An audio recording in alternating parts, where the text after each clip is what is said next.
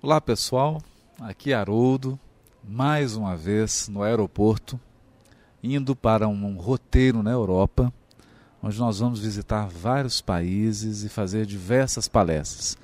E por conta disso, durante três semanas nós não poderemos ter o estudo regular do Gênesis no grupo Meimei, divulgado pelo Portal C. Então, nós resolvemos repetir aquela experiência que foi muito boa, muito agradável, de fazer no aeroporto respostas a perguntas. E nós começamos aqui com algumas perguntas da aula número 5 do Gênesis. E a primeira é do Elton Hilderado Bíscaro, de São Paulo, capital. Ele diz assim: Gostaria de saber a opinião de vocês, particularmente do Haroldo, sobre uma tradução da Bíblia chamada New English Translation ela é gratuita em apps para Android e iOS e tem uma enorme quantidade de notas explicativas. Ele está perguntando o que, que a gente acha. Ora, Elton, esse tipo de tradução é semelhante à nova versão internacional da Bíblia aqui no Brasil. São traduções que buscam uma linguagem mais popular, uma linguagem mais acessível ao público atual. As chamadas.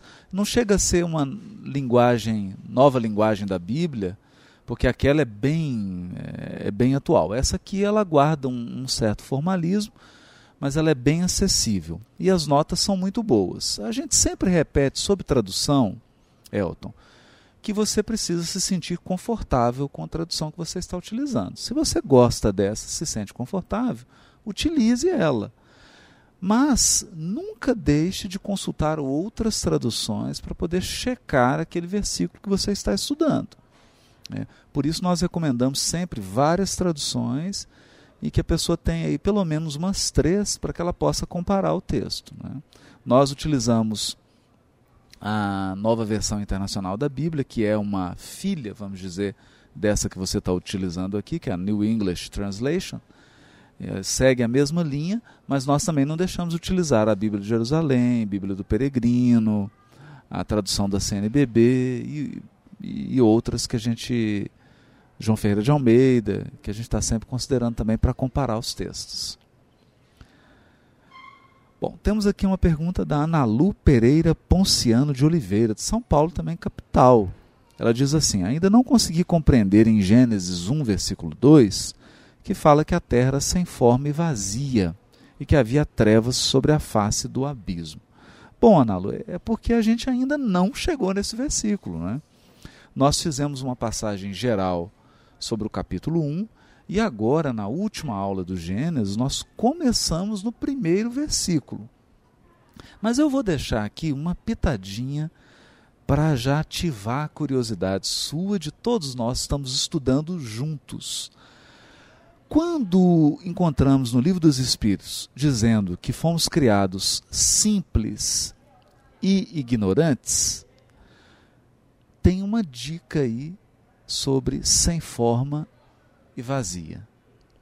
Porque quando a gente pensa em forma, nós estamos é, pensando, estamos raciocinando em termos de complexidade estrutural. O, o espírito, o princípio inteligente, ele é criado simples, no sentido de que ele não tem complexidade estrutural. Basta você comparar, por exemplo, um espírito que já estagia no reino humano e de um princípio inteligente que está ainda numa bactéria. A complexidade estrutural é totalmente diferente. Então é sem forma. A forma vai ganhando uma evolução. E vazio, aí no sentido da ignorância, porque ele vai adquirindo elementos, conhecimentos, ele vai aprendendo e fazendo experiências que vão preenchendo o seu universo íntimo de experiências evolutivas que vão definindo pelo conhecimento adquirido, novos pisos evolutivos. Mas isso é só uma pitadinha, porque nós vamos chegar nesse versículo, vamos comentar com calma, mas já fica essa ideia de sem forma e vazia para a terra e do princípio inteligente, simples e ignorante. Na aula 6, nós temos aqui uma pergunta da Marinice de Moura Oliveira, de São Paulo, também capital. Ela diz assim: Muitos acham que Jesus não era um espírito puro, pois acreditam que os puros não encarnam mais na terra, e Jesus encarnou. E você vem nos dizer que ele está além da pureza, está no nível da divindade. É isso mesmo?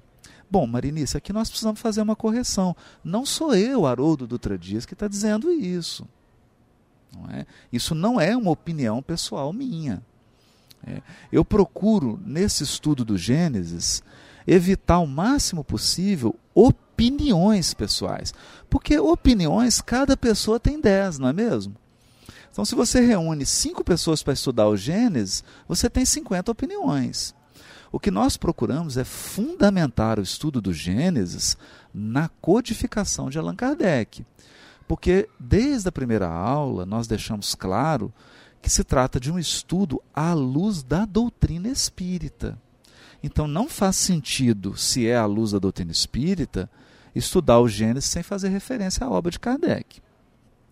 E como é à luz da doutrina espírita, nós também buscamos a obra subsidiária, sobretudo a obra de Chico Xavier. Então, vamos deixar a opinião de lado e vamos voltar para os textos fundamentais do Espiritismo. Primeiro deles, questão 625 de O Livro dos Espíritos.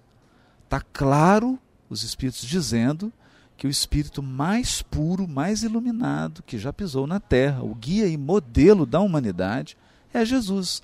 E há um comentário de Kardec sobre essa questão. Comentário na própria questão 625 e depois ele desenvolve na questão 627. Então eu recomendo com todo carinho, com toda intensidade, ler e estudar essas duas questões.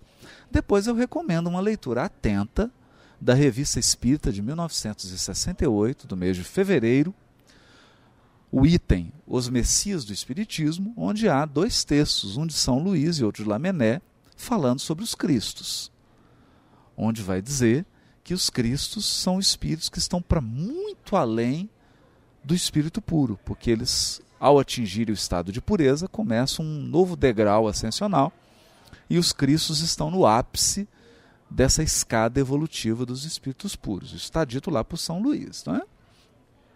E temos também o primeiro capítulo do livro Evolução em Dois Mundos, onde André Luiz vai dizer também sobre os co-criadores em plano maior, sobre os Cristos. Então, esses são os três textos que eu citei no estudo de Gênesis. Não é a minha opinião pessoal, são textos da codificação e da obra subsidiária da doutrina espírita. Um abraço, Marinice. Temos aqui o Albertan Albuquerque de Santos, de Fortaleza, Ceará. É... Ele diz que leu sobre placas de argila da Suméria que diz que contém conteúdos do Antigo Testamento, só que as histórias teriam ocorrido muito, mas muito antes da época de, de Moisés. E, e aí que houve então um desentendimento entre esses pesquisadores e uma nova versão sobre o dilúvio de Noé e até sobre aquele texto façamos o homem a nossa imagem e semelhança. Olha, Bertan, eu de fato eu, eu não conheço essas placas. Né? E, a gente precisa ter um cuidado muito grande, Albertan, com esse material que é disponibilizado em internet. Eu vou dizer por quê.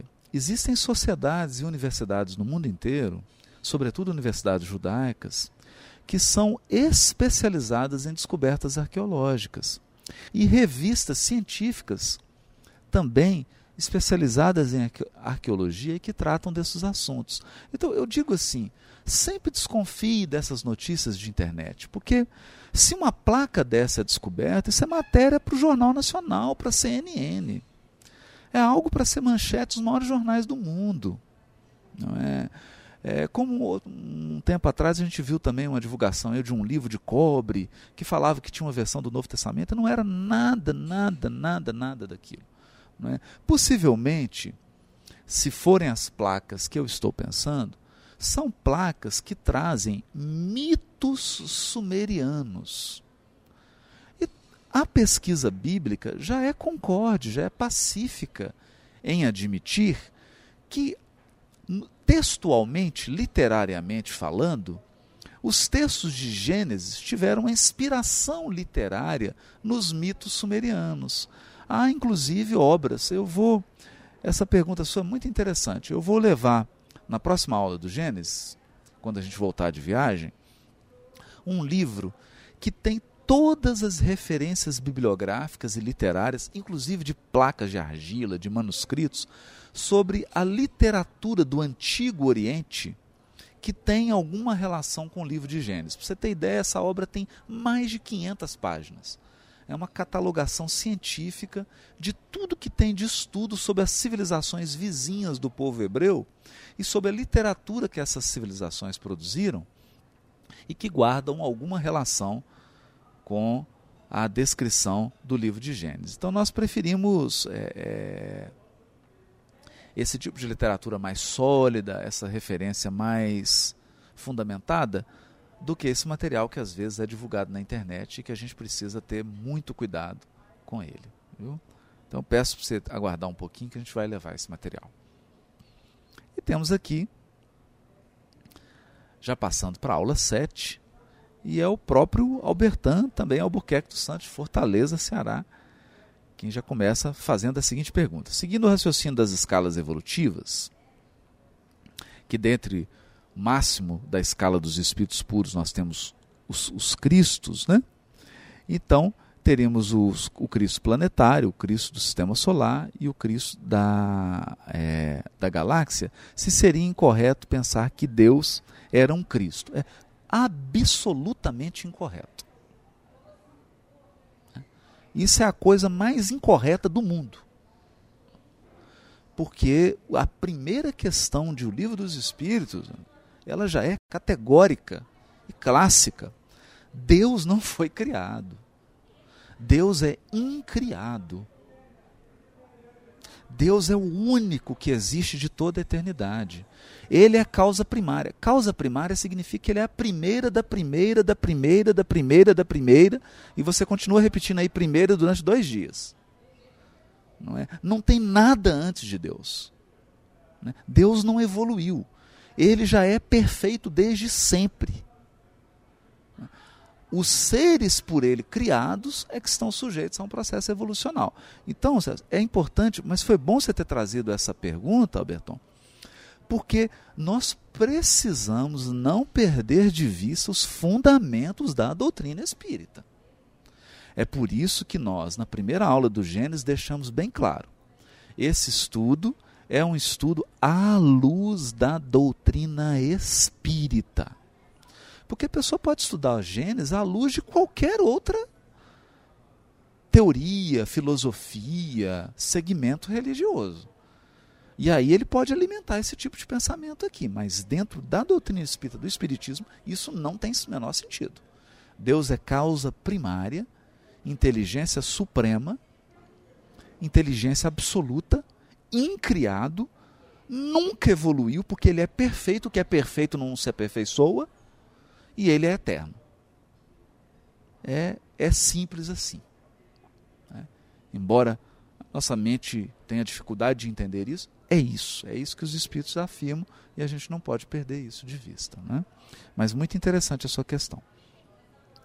Temos uma pergunta da Wanda Mesquita Martins, de Recife também, Pernambuco. Se os cristos vivem em comunhão com Deus, é, por que a avaliação deste? Olha, Evandro, eu não entendi aqui o, o processo de avaliar, porque a avaliação. Mas o que nós precisamos entender é que, para os seres criados, a evolução é eterna e infinita. Eterna e infinita. Então, a comunhão com Deus é um processo de relacionamento com o Criador, para nós ainda inabordável. Que quem somos nós para abordar como é o processo de relacionamento dos cristos com Deus, como se dá essa, essa comunhão. Por isso André Luiz chama de comunhão indescritível. E eu não vou aqui correr o risco de querer descrever isso, porque é impossível. Né? Mas comunhão é relacionamento. Não tem a ver com evolução. É. Por exemplo, os espíritos superiores se relacionam conosco e nós podemos nos relacionar com eles. Isso não significa que nós estamos no mesmo nível que eles. Então precisamos ter essa, esse cuidado. Os cristos também estão sujeitos a um processo de ampliação da consciência e de ampliação dos seus poderes. Por isso que o Chico diz na entrevista para Herculano Pires que há os cristos planetários, do sistema, da galáxia, etc. Eles vão ampliando faculdade de percepção, poderes anímicos, etc. Então a evolução prossegue, embora a comunhão permaneça, porque a comunhão é a entrega do espírito ao Criador. E isso nós podemos fazer agora, mesmo com todas as nossas imperfeições. Temos aqui algumas perguntas anteriores, né? Só para a gente fazer uma, uma revisão. Da Maria das Graças de Moraes Ribeiro, de Pelotas, Rio Grande do Sul. Como a gente explica o porquê Deus ter permitido a instalação do mal na humanidade? Bom, Maria, nós já comentamos isso ao longo das aulas do Gênesis, né? Acho que seria interessante aí voltar a reassistir as aulas, porque nós precisamos primeiro mudar o nosso conceito de mal. É, e para isso, sugiro a leitura da questão 135 do livro O Consolador, de Emmanuel. Em uma das aulas do Gênesis nós lemos, então volta lá, dá uma lida e vamos ampliar o nosso conceito de mal. Lá Emmanuel diz o seguinte: para Deus não existe o mal. Porque ele encara os seus filhos desviados como incursos em grandes experiências, algumas extremamente dolorosas e catastróficas, mas experiências. E em nenhuma delas ele nos abandona e em nenhuma delas ele deixa de nos amar integralmente. Né? Então vale a pena dar uma lida na questão 135 do livro Consolador, de Emmanuel, psicografia de Chico Xavier. Temos aqui uma pergunta da Eline de Cássio Cadena, de São Paulo. Diz assim: No estudo do Gênesis, consideramos a criação como restrita ao nosso orbe ou ao universo na sua forma mais ampla? Os dois.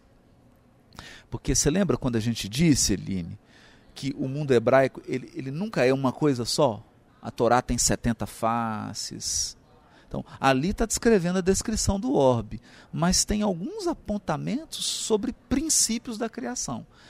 E nós dissemos, inclusive, numa das aulas do Gênesis, o seguinte: imagine um cristal um cristalzinho pequenininho. A mesma lei que vigora ali no, no microcosmo, vigora no macrocosmo.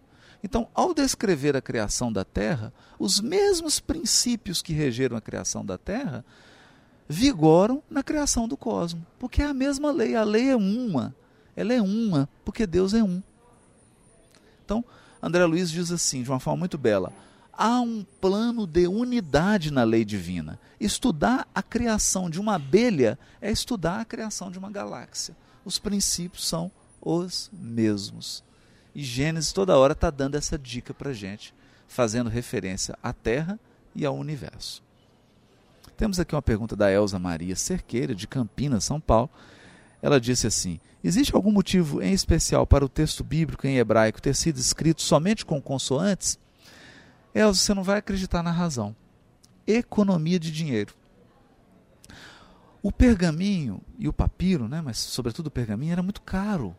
E o processo de produzir tinta também. Então, a língua hebraica, ela registra só a consoante, porque você consegue colocar mais letras uma ao lado da outra. Então, com isso, você economiza e tem um, te um texto mais conciso. Porque o escriba recebia por letra. Então o que, que eles faziam? Um número de letras na horizontal e um número de letras na vertical. Então toda página de pergaminho tinha um número fixo de letras. Cada página que ele entregava, ele recebia um valor fixo pelas letras. Então, quanto mais letras, melhor. Só depois, mil anos depois de Cristo, é que alguns judeus massoretas, chamados massoretas, do Tiberíades, né, da região ali do, da Galileia, inventaram pontinhos colocados em cima e embaixo das consoantes, representando as vogais. E por que, que eles inventaram os pontinhos? Para não aumentar o tamanho do pergaminho. Que aí você faz um pontinho embaixo, um pontinho em cima, você não altera o tamanho do texto e consegue colocar a vogal, porque as pessoas já estavam esquecendo-se da pronúncia do texto hebraico. Há uma questão que todos fazem: se os animais possuem espírito. E é interessante porque essa matéria, esse tema, ele está disseminado no Livro dos Espíritos e em outras obras de Kardec. Mas nós temos uma veterinária que foi professora de neuroanatomia na USP, a doutora Irvênia Prada, que escreveu um livro intitulado Os Animais Têm Alma? E eu recomendo de todo o coração. É a melhor obra sobre o gênero. E o que, que a gente vai perceber? Se nós pensarmos em espírito como espírito humano, aí não. Não tem como. Mas os animais têm o princípio inteligente, que depois de um processo evolutivo, irá se tornar um espírito e irá ingressar na fase hominal. Então eles estão sujeitos a um processo de tutoria, eles são amparados por espíritos que dirigem a evolução deles, eles permanecem pouquíssimo tempo no mundo espiritual. Geralmente eles ficam ali gravitando em torno da espécie, das fêmeas da espécie, e desencarnam dois meses, três meses, quatro meses depois, ali já, às vezes já estão voltando num outro corpo para continuar o seu processo evolutivo. Mas é um princípio inteligente em evolução. E lembramos aqui a questão 540, que fala do átomo ao anjo. Então o princípio inteligente começa no átomo e vai até o arcanjo, que é o grau máximo dos anjos. E no meio aí, é claro, temos os animais. Por aqui a gente encerra a, a sessão de hoje de perguntas né, e respostas do Gênesis. Nós gostaríamos de agradecer a todos que estão acompanhando o Gênesis, que estão aí se inscrevendo no nosso canal e gostaríamos de fazer uma, uma declaração importantíssima. Nós vamos ter uma novidade enorme no Ser e no Portal Ser, no YouTube.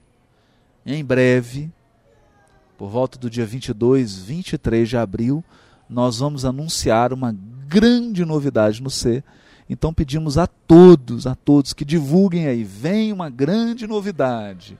E ela vai ser anunciada no estudo do Gênesis, uma nova forma do ser trabalhar e uma nova forma de todos vocês que gostam do trabalho, que querem contribuir, que querem apoiar, que querem nos ajudar a continuar trabalhando. Temos aí uma nova ideia, uma nova maneira de estarmos todos juntos e eu peço que todos aguardem até dia 22, 23 de abril para essa grande novidade do ser. Até lá, então, um abraço para todos e orem por nós, por essas tarefas, essas palestras na Europa, para que a gente seja amparado e, e leve a mensagem do Cristo e da doutrina espírita e que a mensagem brilhe mais do que nós mesmos. Um abraço em todos. Até o próximo Gênesis.